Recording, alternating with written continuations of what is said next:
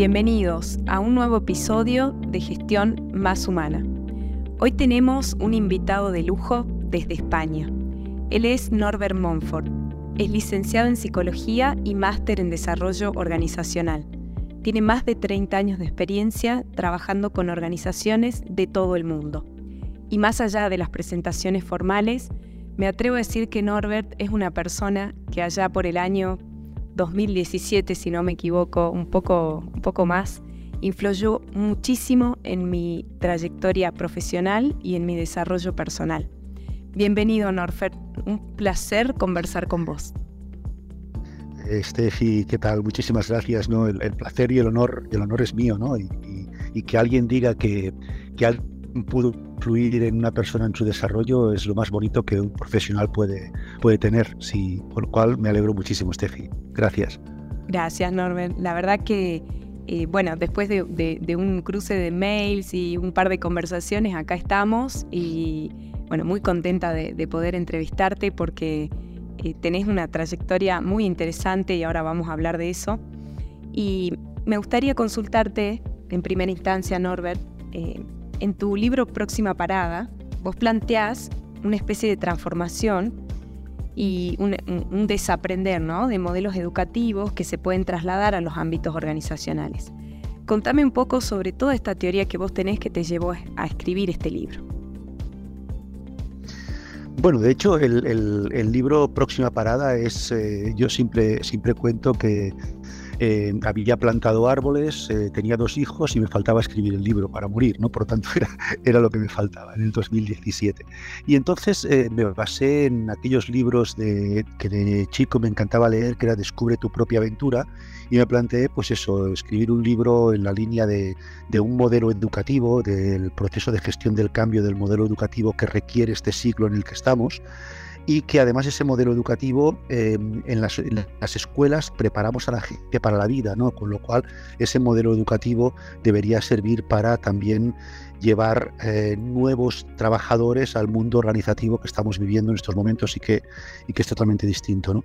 Em, por supuesto que el descubre tu, eh, descubre tu propia aventura, en el caso de mi libro, requería también, porque yo soy muy visual y muy auditivo, requería de códigos QR para poder descargarse trozos de película o, para poder visualizar, eh, visualizar un, trozo de película o para, para poder ver o escuchar un, claim determinado, con lo cual eh, es un libro multimedia. ¿no? Pero para mí lo más importante del libro es eso, que el modelo educativo que, hemos estudiado todos, yo tengo 64 años y con el que creo que he crecido bien, no sirve en este momento. Para mí el principal cambio es el hecho de que ese profesor que yo tenía, que era un gurú experto en todo, en estos momentos tiene que convertirse en un guía y alguien que, que dinamice una sesión y dinamice un aula, igual que un manager probablemente en el pasado era un manager con muchas certezas, probablemente hoy es un manager es el que tiene que generar dudas en la gente para, para poder querer solventarlas. ¿no? Creo que es un cambio de paradigma el que requiere este mundo que estamos, pero un cambio de paradigma porque, porque la gente hemos cambiado, no éramos lo mismo mi, mi, modelo educativo porque yo no era igual que son los modelos educativos actuales porque los jóvenes de hoy en día, yo diría afortunadamente, son distintos. Así es. Y ahí es donde también en tu libro hablas de liderazgo, hablas de influencia y hablas de muchas cosas necesarias hoy en día, tanto en los ámbitos educativos como en las organizaciones, ¿no? Sí, para mí, para mí probablemente lo, más importante, nunca se puede decir lo más importante, pero uno de los factores esenciales hoy en día en, el liderazgo es el ejercicio de influencia, como muy bien planteas. ¿no? Eh, y vinculado con lo que te comentaba antes del, modelo educativo, ¿no? El modelo educativo, el, maestro se colocaba delante y lo que él decía era cierto y se acababa, ¿no? Con lo cual hoy en día eso no es así. Entonces cada vez más nos va a tocar eh, y nos toca trabajar con gente eh, sobre la que no lideramos jerárquicamente y tenemos que trabajar con ellos, con lo cual eh, esa, esa autoridad rígida que teníamos en el pasado para conseguir que la gente nos hiciese caso, hoy la única forma de conseguirla es seduciendo, persuadiendo, influenciando. Por eso para mí una de las competencias más importantes es la gestión de la influencia, es decir, conseguir que otras personas hagan lo que tú deseas, pero porque ellas quieren. Pero cuidado con, una, con un matiz, influencia y no manipulación, porque la, la, línea es muy delgada, ¿no? Y la única diferencia para mí entre una persona que ejerce influencia o una persona que manipula es el que ejerce influencia juega al win-win, ganamos todos, ¿no?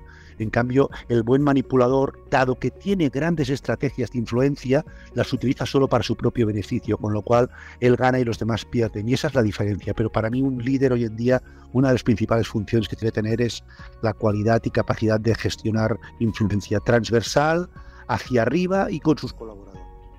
Totalmente de acuerdo, Norbert.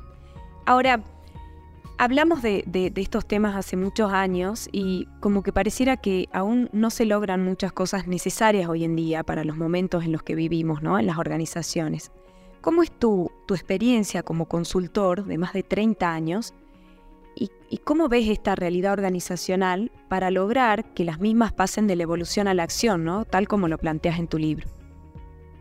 Sí, bueno, de hecho, de hecho esa es la, la, gran clave, ¿no? Eh, creo que, que, Morfeo en la película Matrix eh, le, plantea en un momento a Neo, le dice, conoces los, caminos, pero ahora hay que recorrerlos. ¿no? Yo creo que todo el mundo, todo el mundo conocemos exactamente lo ideal, lo paradigmáticamente correcto, eh, la teoría la tenemos todas, eh, la mayoría de líderes y gerentes tienen sus escritorios y sus despachos llenos de, de másters y de MBAs, pero luego nos falta ponerlo en la práctica, ¿no? El, ese es el, gran problema, ¿no? Eh, yo, yo, soy de los que, que piensa que, nadie, nadie, nadie va, va a implementar nada si primero él no es consciente de que le hace falta implementarlo, ¿no? Por eso, por eso para mí tanto en las escuelas de negocios como volviendo a los modelos educativos, como los líderes, lo, que lo primero que tenemos que crear son entornos y espacios adecuados para que la gente quiera autodesarrollarse. Nosotros no podemos desarrollar a ninguna persona. Muchas veces hay, compañías que tienen incluso esa competencia, ¿no? La competencia de desarrollar personas y desarrollar equipos. Yo siempre les digo, no podemos, esa competencia no la tenemos nosotros, no somos dioses como para poder hacer que alguien se desarrolle si no quiere. Entonces, yo creo que el gran problema a la hora de pasar a la acción es que nos quedamos todos en, puros mm, formularios, en puras teorías. Probablemente los consultores y los formadores no somos capaces de tocar esa fibra necesaria para que el líder eh, quiera transformar también su comportamiento. ¿no? Y como tú planteabas al principio, quiera desaprender esos modelos que le han traído al éxito, pero que ya no le sirven en este momento actual. Entonces, para mí, eh, eh, con toda la trayectoria de consultor que llevo, que el único mérito que tiene es que soy viejo, porque como llevo muchos años en la consultoría, es el único que tiene mérito, ¿no? la, edad. Pero eh, es, lo más, es lo más complicado. Eh, conozco muchísimos, muchísimos directivos que saben perfectamente la teoría, pero no quieren pasar a la acción. Y probablemente ahí hay una parte también de responsabilidad nuestra como consultores en no ser capaces de, hacerles ese clic, ¿no? tocar esa, ese, ese punto para que quieran desaprender modelos y lanzarse a la nueva aventura de la, de la innovación también en el desarrollo. ¿no? Así es hay algo que, me sorprende bastante y, bueno, me, generó muchísima eh, intriga, algo que, vos decís, Norbert, que es ante un modelo buca, liderazgo jaca. Contame un poquito más de esto. Ah, bueno, eso, eso viene porque, porque a mí me gusta mucho el mundo del rugby y, y me gusta mucho hablar de los All Black, que son el, el mejor equipo de la historia de cualquier deporte. Eh, detrás de la historia de los All Black yo creo que hay un cambio de transformación cultural muy bonito. Eh, tiene, un, tiene un, lema, un lema para mí fantástico los All Black que dice mejores personas hacen mejores All Black. Quiere decir que nadie que no sea una buena persona, y para mí el concepto de buena persona es que conecte con valores, nadie que no tenga unos determinados valores debería trabajar en una compañía con unos valores determinados. ¿no? Pero no se conforma con eso y luego dice, y mejores dice, mejores personas hacen mejores All Black y mejores All Black hacen mejores personas. Es decir, no me conformo con que seas un buen profesional si no haces mejor a quien está a tu alrededor. ¿no? Entonces, a raíz de, todo el mundo de todo el mundo del rugby y, trabajar con los All Black. Los All Black tienen esta, este, este baile ancestral que es el mundo jaca, que le llaman la jaca, ¿no? Entonces, yo en su momento, cuando escribí el libro, decía, eh, ante un mundo buca, volátil, incierto, complejo y ambiguo, hace falta un mundo jaca, ¿no? Que yo hablo de humildad, adaptación, la K de cambio y la A de eh, asumirlo, ¿no? Entonces, esto es, pero, pero actualmente ya no uso ese concepto de mundo buca porque eh, en el mundo en el que estamos, post pandemia, posguerra de, posguerra de Ucrania y Rusia, estamos en un mundo que como hoy denominamos las, las compañías, le llamamos el mundo Bani, eh, un mundo Bani, la B de, de Brittle, de frágil, un mundo angustioso, eh, un mundo no lineal donde todo es mucho más rápido que antes y un mundo totalmente incomprensible. ¿no? Y ante ese mundo, eh, para mí sigue siendo válido el mundo Haka, ¿no? la humildad, porque sin humildad ningún manager es capaz de conseguir que su gente consiga cosas, la, la capacidad de, de adaptabilidad y esa adaptabilidad implica trabajar con gestión, con generaciones distintas, con culturas distintas, con género distinto. Por tanto, es tan importante hoy en día en las compañías la diversidad, ¿no?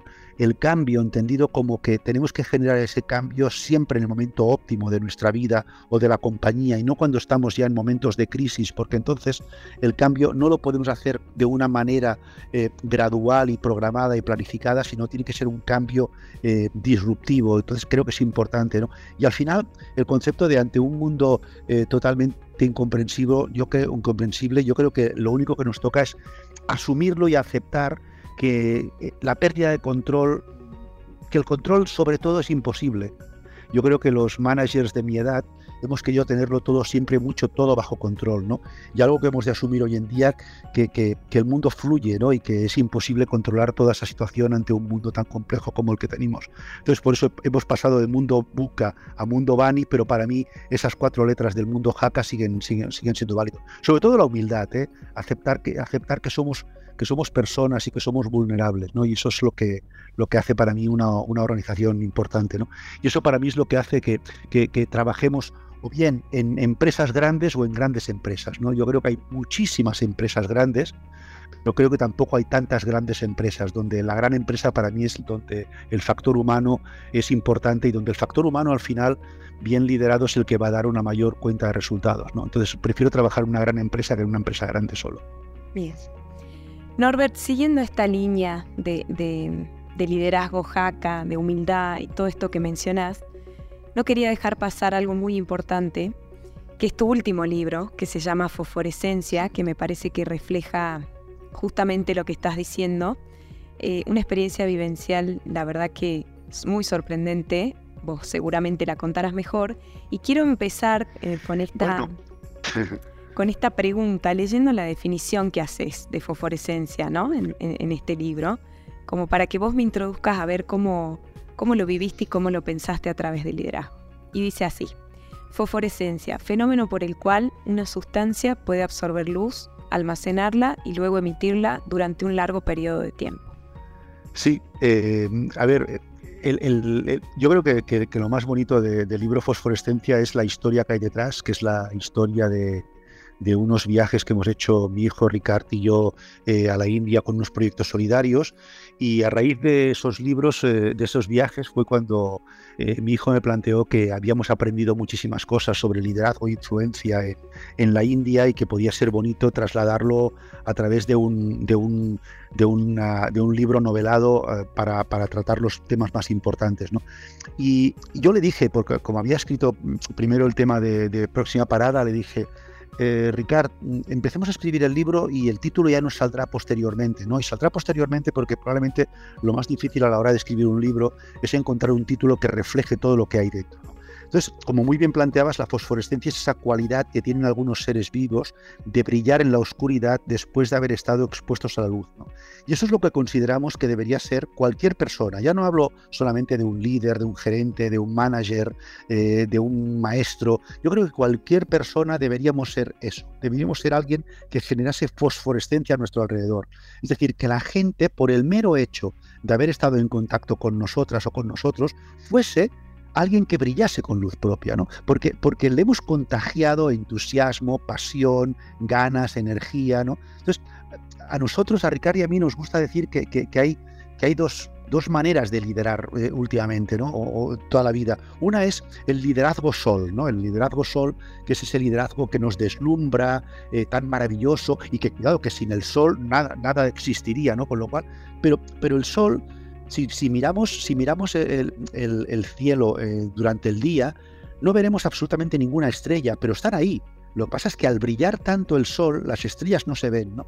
Pero cuando, cuando se hace de noche, aparece la luna. Y la luna brilla gracias al sol, pero la luna también permite que las estrellas brillen. ¿no? Entonces, eh, hay dos maneras de liderar en la vida. ¿no? Una, liderazgo sol, donde la gente lideramos deslumbrando, o la otra, liderazgo luna, donde tú, tú brillas, pero también brilla la gente que está a tu alrededor. Entonces, detrás del libro Fosforescencia, lo que hay es una serie, una serie de tips que van en la línea esta, ¿no? De permitir que la gente brille por haber estado en contacto con nosotros, ¿no? No que nosotros seamos los que brillemos. Y eso creo que es lo más importante en una, en una gran empresa, como decía antes, ¿no? Eh, una, una, una empresa en la cual la gente se sienta empoderada, se sienta eh, con engagement, se sienta comprometida, porque sus líderes les permiten brillar y no solamente quiere, brillar el líder. Y eso es lo mismo que sucede en un aula. En un aula antiguamente brillaba tan solamente el profesor y hoy en día son los alumnos los que tienen que, plantear esto. Y fíjate si me permites, si me permites, eh, esta semana pasada eh, vi, vi la película Oppenheimer y, ya ha habido, hay dos, hay dos momentos brillantes en la película Oppenheimer, y es porque por deformación profesional lo analizo todo, y es cuando está en una reunión Oppenheimer con su equipo, hay un momento en que uno del equipo le dice, bueno, ¿y esto cómo tenemos que hacerlo? Y él le dice, no, tú sabrás, tú eres el que sabe de matemáticas, adelante tú con esto, ¿no? Con lo cual, eh, el, líder no lo sabe todo, son, son nuestra gente si nos rodeamos de gente experta la que tiene que, hacer que nosotros también crezcamos, ¿no? Pero luego hay otro momento fantástico y es cuando un compañero del equipo le dice, no, es que tú ya no eres un físico, eh, tú eres alguien político, ¿no? Y eso también es un factor importante en las compañías, ¿no? Las empresas, cuando uno eh, tiene que dejar ya aquello en lo que fue un gran experto para convertirse en un manager. Probablemente una de las cosas que más nos cueste desaprender a la gente en, las organizaciones es dejar aquello en lo que éramos muy bueno técnicamente para, para pasar a liderar. Y en el liderazgo hay una parte de política, una parte de, de gestionar influencia con los demás, ¿no? Así es. E, ese es el término que mencionas de Technager. Exacto, el concepto de Technager, ¿no? en una compañía es muy, es muy bueno que, que, uno conozca lo que hace su gente, pero que su gente sea mucho mejor que él, con lo cual él tiene que conocer la parte técnica si puede ser, pero sobre todo hacer la parte de Nager, de manager, ¿no? Cuando hay mucha gente que se queda en la parte tech y no hace la parte de Nager. Exacto, ese es el concepto Tech Nager. Genial, Steffi. Viste que hago mi tarea. Leo todos tus libros, todos tus videos, todas tus publicaciones. Pues entonces debe, ser tú quien lo hace, porque no lo hace nadie más. No, como que no, te sigo de cerca. Norbert, Qué bueno. la verdad, eh, un placer enorme desde la Universidad Católica tenerte con nosotros. Em, espero que, que puedas volver a Salta, ¿no? No te tuvimos tan lejos hace, hace un par de años. Y la verdad que fue una experiencia hermosa eh, que, que, que cuentes sobre sobre lo que investigaste, sobre tu experiencia, sobre todo lo que sabes, para mí es un enorme y un verdadero placer. Así que te agradezco desde lo más profundo de mi corazón por esta influencia y esta fosforescencia que lograste en mí hace muchos años y todavía lo haces hoy. Estefi, mil gracias y vamos a, vamos a emplazarnos para hacer algo presencial ahí en, Salta. ¿eh? Bueno, prometido. Genial. Muchísimas gracias a todos. Gracias, Norbert.